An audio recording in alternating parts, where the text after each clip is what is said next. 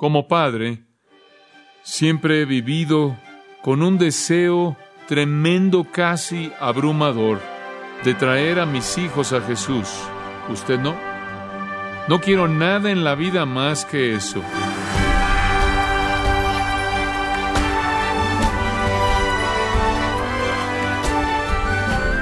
Hay lugares en la Biblia en las que se refiere a los niños como inocentes. Pero esto no significa que ellos estén libres de la corrupción moral heredada por Adán, sino que ellos son culpables de los pecados en el mismo sentido de aquellos que los premeditan o bien lo hacen de manera completamente consciente. El día de hoy el pastor John MacArthur nos enseña cómo es que ese amor especial de Jesucristo lo hay para los niños. Estamos seguros que esta serie se trata acerca de los pequeñitos y le hará comprender de manera más profunda cómo es que Jesús ama a los niños pequeños. Jesús me ama, esto sé, pues la Biblia dice así. Todos cantamos eso si fuimos creados en la escuela dominical. También cantamos Jesús ama a los niños pequeños, a todos los niños del mundo. Ese tipo de sentimientos amorosos no carecen de un cimiento bíblico. Y este pasaje quizás más que cualquier otro pasaje provee ese fundamento bíblico porque aquí encontramos a nuestro Señor bendiciendo a los niños pequeños. Este incidente en particular no solo se registra en Mateo, sino también se registra en Marcos capítulo 10 y Lucas capítulo 18.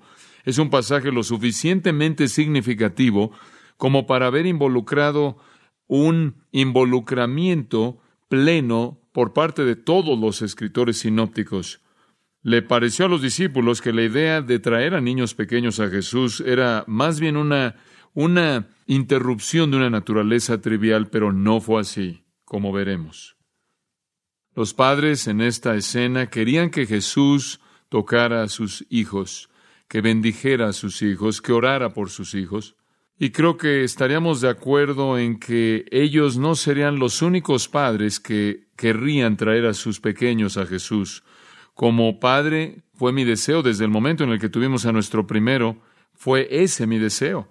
Y sé que hay padres a lo largo de los siglos del mundo que conocen al Señor, que tienen el mismo anhelo que estos padres, en un sentido espiritual, de traer a sus hijos a Jesús.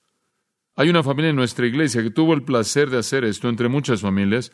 Diane escribió este testimonio en particular con respecto a uno de sus pequeños hijos llamados Tania, y normalmente no leo algo así, pero quiero leérselos porque es su propio testimonio. Escuche con atención. Me senté en la cama y levanté mi estambre para prender un par de nuevas puntadas antes de nuestro largo viaje a Oakland el lunes. Las niñas acababan de salir a jugar y tuve unos momentos para poder planear algunos de los detalles del viaje. Había extrañado a mi esposo mucho durante las últimas tres semanas, conforme él se adelantó a Nueva Zelanda en un viaje de predicación, pero pronto estaríamos camino a encontrarnos con él. Mis planes fueron interrumpidos por un fuerte rechinido de llantas. Esperé escuchar la colisión, pero no hubo ningún sonido de impacto. Entonces pensé que alguien en el bulevar cerca de nuestra casa había tenido mucha suerte. Pero pocos segundos después, mi hija de diez años entró corriendo a la casa y gritó arriba A Tania le acaba de pegar un auto. Mi cuerpo reaccionó inmediatamente con terror. Conforme bajé corriendo por las escaleras, pude darme cuenta, conforme corrí al lado de Sonia, que su pequeño corazón estaba, estaba congelado. María, mi vecina, me encontró ahí en el patio y dijo, apúrate. Oh, Dios mío, fue lo único que pude decir. Sentí como si cada segundo fue una eternidad conforme corrí hacia la gente que estaba allá delante de mí, y el temor acogió mi alma al imaginar lo que mi hija estaba sintiendo. Seguro no pudo haberle pasado. Me senté, me hinqué junto a Tania, conforme estaba ahí frente al bombero que estaba al otro lado de la calle, cubriéndola con una cobija. Ella estaba inconsciente y la vecina me dijo que no pudo sentir ningún dolor. No vi nada de sangre ni ningún hueso roto si tan solo se hubiera levantado y me dijera dónde le dolía. No me atreví a mover a Tania por temor de lastimar algo y se me dijo que la ambulancia ya venía en camino. Lo único que tuve que hacer es esperar. ¿Por qué estaba tomando tanto tiempo? Y recogí su tenis que se le había caído y la vi a la cara. Le hablé a ella, pero no me podía oír. Ella hizo un, un suspiro grande y su cabeza se volvió al lado. Comencé a llorar. Le pregunté al bombero cómo estaba. Él monitoreó su pulso y me aseguró que todavía estaba respirando. Pero en la profundidad de mi alma me dije a mí misma, no puede estar lastimada tan mal. Se ve bien si tan solo se levantara y me dijera cómo está. Finalmente llegó la ambulancia, habían pasado unos cinco o seis minutos. Fue el tiempo más largo que pude yo recordar. Si tan solo mi marido estuviera conmigo en lugar de haber estado al otro lado del mundo. Al llegar a la entrada de la sala de urgencias, el personal nos estaba esperando en la puerta. Me sentía aliviada por estar finalmente aquí. Ahora todo estaría bien. Tani estaba en buenas manos y pronto sabría cómo había sido lastimada. La metieron a un lugar donde la iban a tratar y cerraron la puerta. Se me pidió que diera algo de información y firmé un papel autorizándole a los doctores que hicieran lo que fuera necesario. Tomé la pluma y firmé mi nombre y la palabra madre pero difícilmente fue legible. Me di cuenta de que estaba bajo un severo estrés emocional. Lo único que podía hacer era esperar. Me senté en una banca y lloré. Lloré por dentro conforme le pedí a Dios que cuidara a mi pequeña hija de siete años.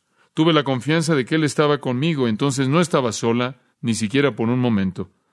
Después de una media hora, una enfermera joven se me acercó y me tomó de las manos. No estaba lista para lo que me iba a decir. La condición de Tania es muy seria. Ella tiene daño cerebral. No está respirando por sí sola. ¿Me quieres decir que puede morir? Sí, ciertamente puede morir. Terminé completamente adormecida con, ante la posibilidad de que la vida de Tania podría ser quitada de mí. Y estaba muy agradecida porque Dios podía hacer milagros porque le iba a pedir uno grande. Serían horas antes de que mi marido llegara aquí. Terminaría, Tania se habría ido, mis padres llegaron y ya estaban llorando y ni siquiera les había dado las terribles noticias. Las palabras salieron derramándose. Tania podría morir. Poco después el doctor entró. Se presentó a sí mismo como el neurocirujano y me sentí segura de que Tania estaba en manos capaces.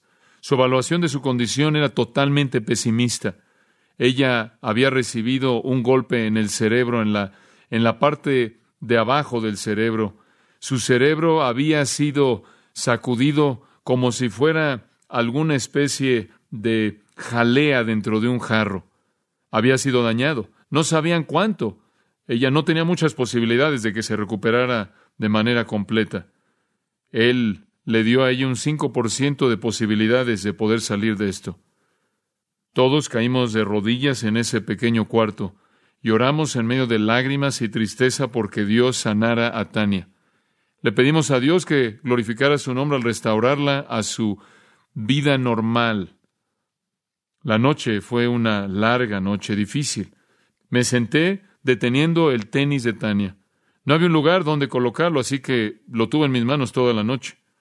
Fue bueno tener algo en qué ocupar mis manos y cada vez que veía a una enfermera que venía hacia nosotros, mi corazón se detuvo conforme esperaba que ella se acercara y me dijera que se había acabado todo. Pero a lo largo de la noche ellos hicieron su trabajo. O cómo me hubiera encantado que Silas estuviera ahí para aliviar algo de la presión que estaba enfrentando. Sentí que yo tenía que sobrellevar la carga para ambos los reportes del doctor fueron empeorando y oré aún más. Finalmente, alrededor de 24 horas después del accidente, él nos dio otro diagnóstico sin esperanza. Él dijo, Tania podría permanecer de manera indefinida en esas, dependiendo de esas máquinas, pero probablemente nunca mejoraría. No ha recuperado la conciencia y no ha mostrado señales de mejoría. Su cerebro había sido dañado demasiado. Sentí que mi piel se enfrió conforme él concluyó con este reporte y se fue. No podía esperar mucho más para ese milagro. Decidí ir y estar con Tania hasta que Silas regresara, sin importar cuánto tiempo pasara. Pedí una silla y la acerqué al lado de Tania. Comencé a llorar de manera incontrolable conforme le rogué en voz alta a Dios que me regresara mi pequeña.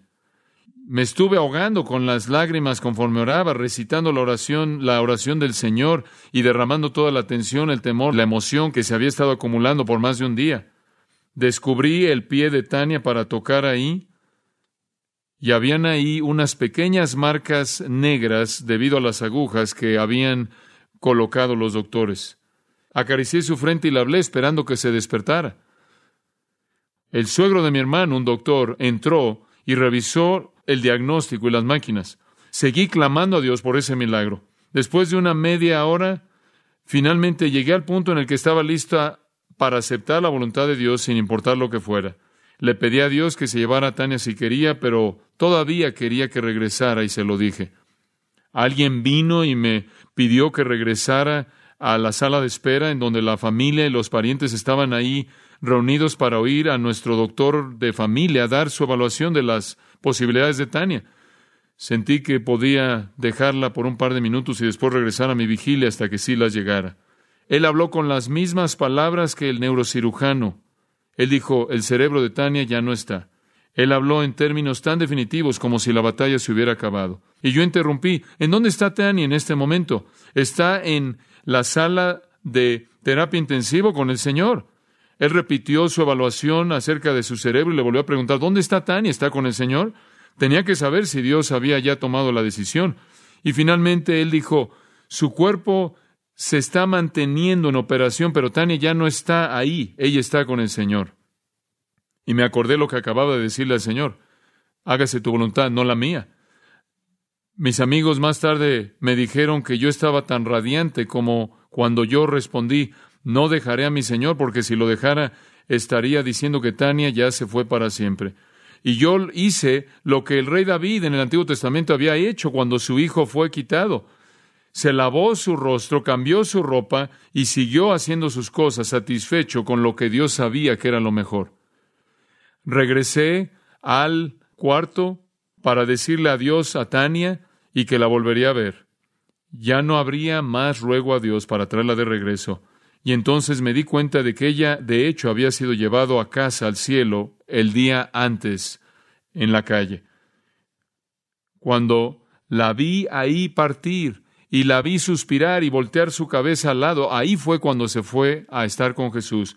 Y estuve ahí con una fortaleza interior que no era mía y me acuerdo cómo Tania había orado durante sus últimos meses, Señor, quiero ir y estar contigo mientras sea joven. Cuando le pregunté por qué había orado así, ella sonrió y dijo, porque quiero sentarme en las piernas de Jesús cuando llegue ahí y no quiero ser demasiado grande.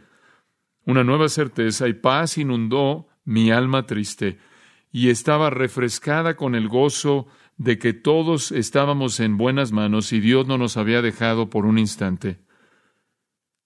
Gran testimonio, gran testimonio. Como puede ver, la razón por la que esa familia tuvo gozo fue porque sabían a dónde fue Tania.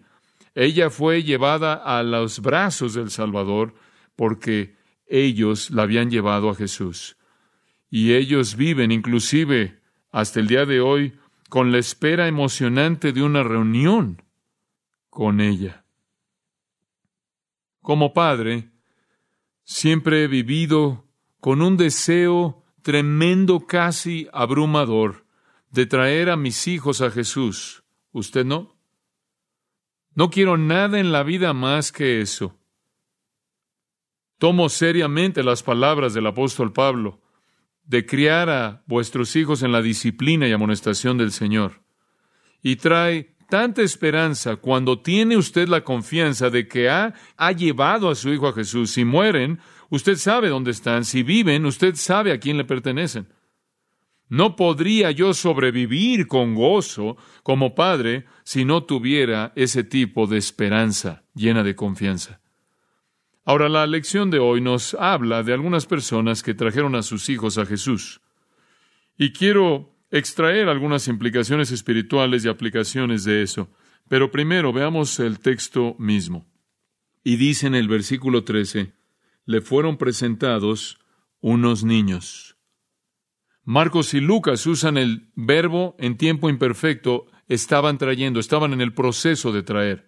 Ellos, la indicación es que quizás algunos habían, lo habían alcanzado y otros todavía estaban viniendo. Había un flujo de personas que estaban trayendo a sus niños pequeños a Jesús, y mientras que ese flujo venía, los discípulos estaban observando. Ellos pensaron que fue una interrupción, pensaron que era una violación de las cosas importantes, pensaron que era algo no prioritario, que estos padres estuvieran aquí enfilándose, formándose, para venir a Jesús mientras que él supuestamente debía estar enseñando y hablándole a aquellos que pueden entender y colocando en sus brazos a bebés pequeños. Entonces, sin duda alguna, vieron el amor en su corazón, la ternura y la gentileza de su personalidad. ¿Y quién era él? Y cuando ellos supieron que él era el profeta único de Dios, y lo era cuando él hablaba como hablaba, y lo que hizo en su ministerio de sanidad y su ministerio de enseñanza, ellos habrían anhelado traer a sus hijos. Quiero que observe, si es tan amable, la palabra niños.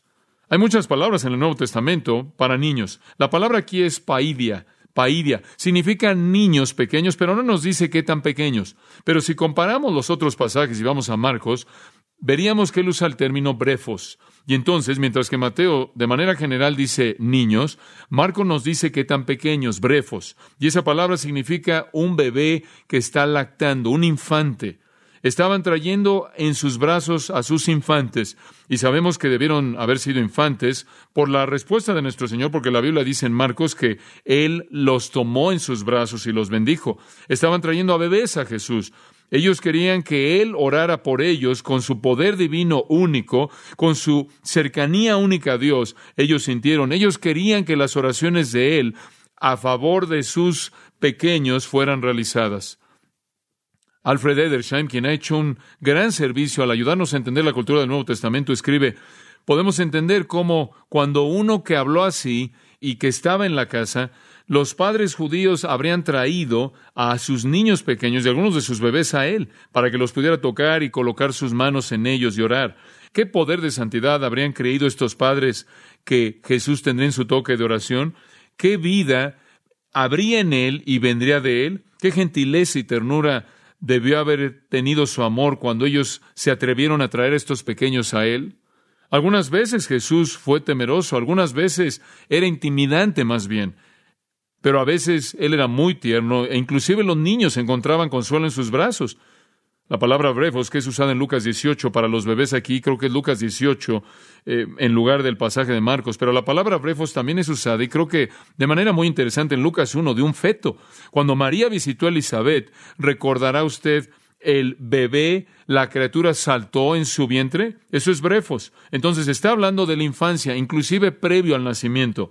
Es la misma palabra en 1 Pedro 2.2, en donde dice, desead como niño recién nacido la leche espiritual no adulterada es la palabra de infancia. Entonces, estos son bebés que son traídos a Jesús.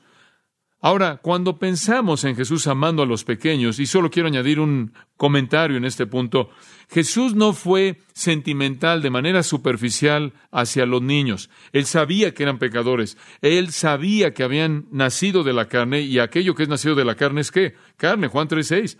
Él sabía lo que David dijo, que era verdad en, el Salmo 51.5. En pecado me concibió mi madre. Había un principio de pecado operando desde la concepción, a partir de la concepción. Entonces, no había, no tenía un sentimentalismo superficial hacia los niños. No es que tenía una idea de que los niños son justos o santos o puros o inocentes o libres de contaminación. Y si tiene una pregunta al respecto, lo único que tiene que hacer es recordar Mateo 11, ese pasaje en donde Jesús señaló acerca de los niños jugando ahí en las plazas y jugando en, al funeral y a la boda, porque eso es lo que veían a sus padres hacer. Entonces cuando jugaban, jugaban a la boda y al funeral. Y ellos estaban llamándose el uno al otro cuando jugaban a la boda y les decían, ven y juega, y unos niños no lo querían hacer. Y jugaban al funeral y llamaban a unos niños y no querían venir. Y entonces el Señor dice, los ves en las plazas y dicen, hemos tocado pero no bailaron, hemos llorado y no tienen, no están tristes. En otras palabras, estos son niños pequeños, necios, que no están contentos con lo que tienen. Y entonces el Señor los usa como una ilustración de las actitudes obstinadas de Israel, caprichosas. No importa cuál sea el tono, no importa cuál sea el juego, no van a jugar. Entonces el Señor no tiene un sentimentalismo superficial hacia los niños. Él no los hace algún tipo de persona perfecta que no es real, sino que reconoce en este pasaje en particular que tienen un lugar especial en su corazón. Entonces, aquí vienen los padres en el proceso de traer a sus bebés a Jesús y dice al final del versículo 13 que los discípulos les reprendieron. Digo, los discípulos realmente estaban amenazándolos. Mire, usted no puede estar interrumpiendo al Señor al traer estos bebés. Es muy molesto y estamos tratando de enseñar. Hemos tratado de seguir con estas cosas. No podemos tener este tipo de trivialidad. Y entonces ellos se oponen a este proceso. Ahora, en este punto simplemente dice en el versículo 14, Jesús dijo, dejad y demás. Lo que no nos dice es lo que Marcos nos dice en el capítulo 10, versículo 14, que Jesús estaba enojado con los discípulos. Eso, en eh, una versión usa la palabra se indignó. Estaba furioso con ellos. Solo dos o tres veces él realmente se enojó con ellos. Se frustró con ellos mucho, se decepcionó de ellos mucho, pero realmente enojado unas cuantas veces. Y esta es una de ellas. Y la única vez en la que esa palabra en particular de indignación es usada de Jesús en referencia a ellos. Pero él estaba muy enojado con ellos por tratar de detener a estos padres de traer a sus hijos. Y se expresa por qué él estaba enojado con ellos. Si usted tan solo piensa en la escena, creo que él estaba enojado con ellos por estas razones. Razón número uno, él amaba a los bebés, los amaba. Y él sabía que eran una creación de Dios, una creación de Dios. Y él sentía un afecto tierno hacia ellos. Y él sentía una empatía hacia ellos por el mundo en el que habían nacido. Y parecía, claro, como si los discípulos estuvieran careciendo de manera total de una actitud como esta. En segundo lugar, creo que está enojado con ellos porque él también amaba a los adultos y él sabía que si usted le dice no a los hijos de la gente, va a tener problemas llamando la atención de los adultos. Los políticos aprendieron eso hace mucho tiempo atrás. Digo, él sabía que en primer lugar, el primer camino al corazón de un padre era a través de su bebé, y él quería demostrar la legitimidad de su amor tierno y su cuidado hacia los pequeños. En tercer lugar, creo que estaba enojado con ellos porque nadie está fuera del cuidado y plan y el amor de Dios, ni siquiera un bebé. Nadie está fuera de la preocupación de Dios, ni siquiera un bebé. Nunca alguien que venga a Jesucristo es un intruso. En cuarto lugar, creo que estaba enojado porque los niños le proveyeron un retrato tremendo, una ilustración tremenda, una analogía tremenda de la salvación. Y él aprovechó eso cada vez que pudo. En quinto lugar, creo que estaba enojado con ellos porque necesitaba corregirles algo. Y ese algo era esto. Nunca dices no o no puede venir a Cristo. Eso no es parte de su prerrogativa. Si usted sigue la vida de Cristo, va a descubrir que Él rechazó algunas personas que trajeron y buscó algunas personas que ellos rechazaron. Y esa es una lección de quién está a cargo, de nuevo. Entonces, Él realmente estaba eliminando su mal entendimiento y su falta de preocupación por los pequeños.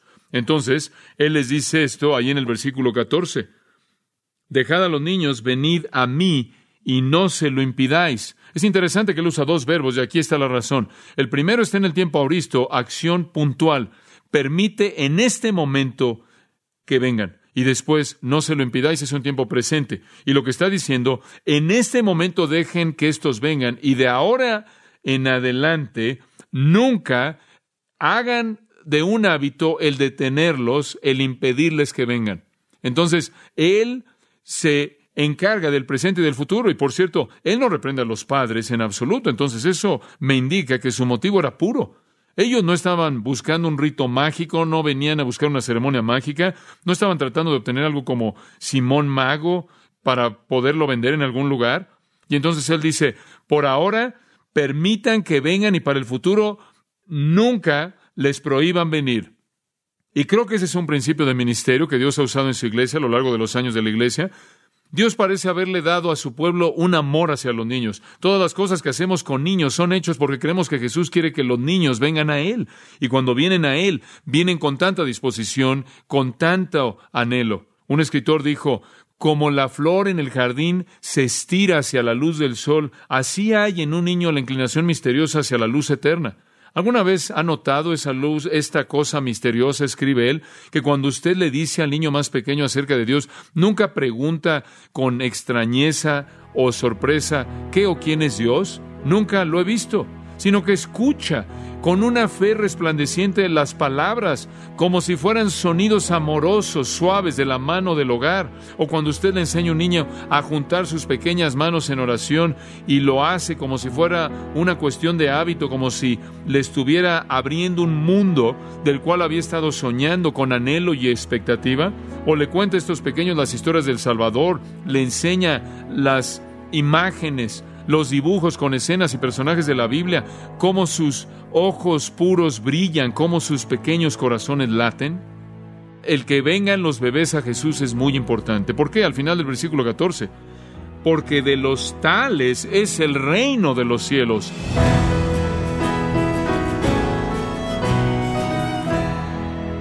Estimado oyente, el pecado de Adán está presente en toda la raza humana a partir de su pecado se mostró cómo es que todo hombre ahora tenía esa tendencia a pecar, a desobedecer a Dios.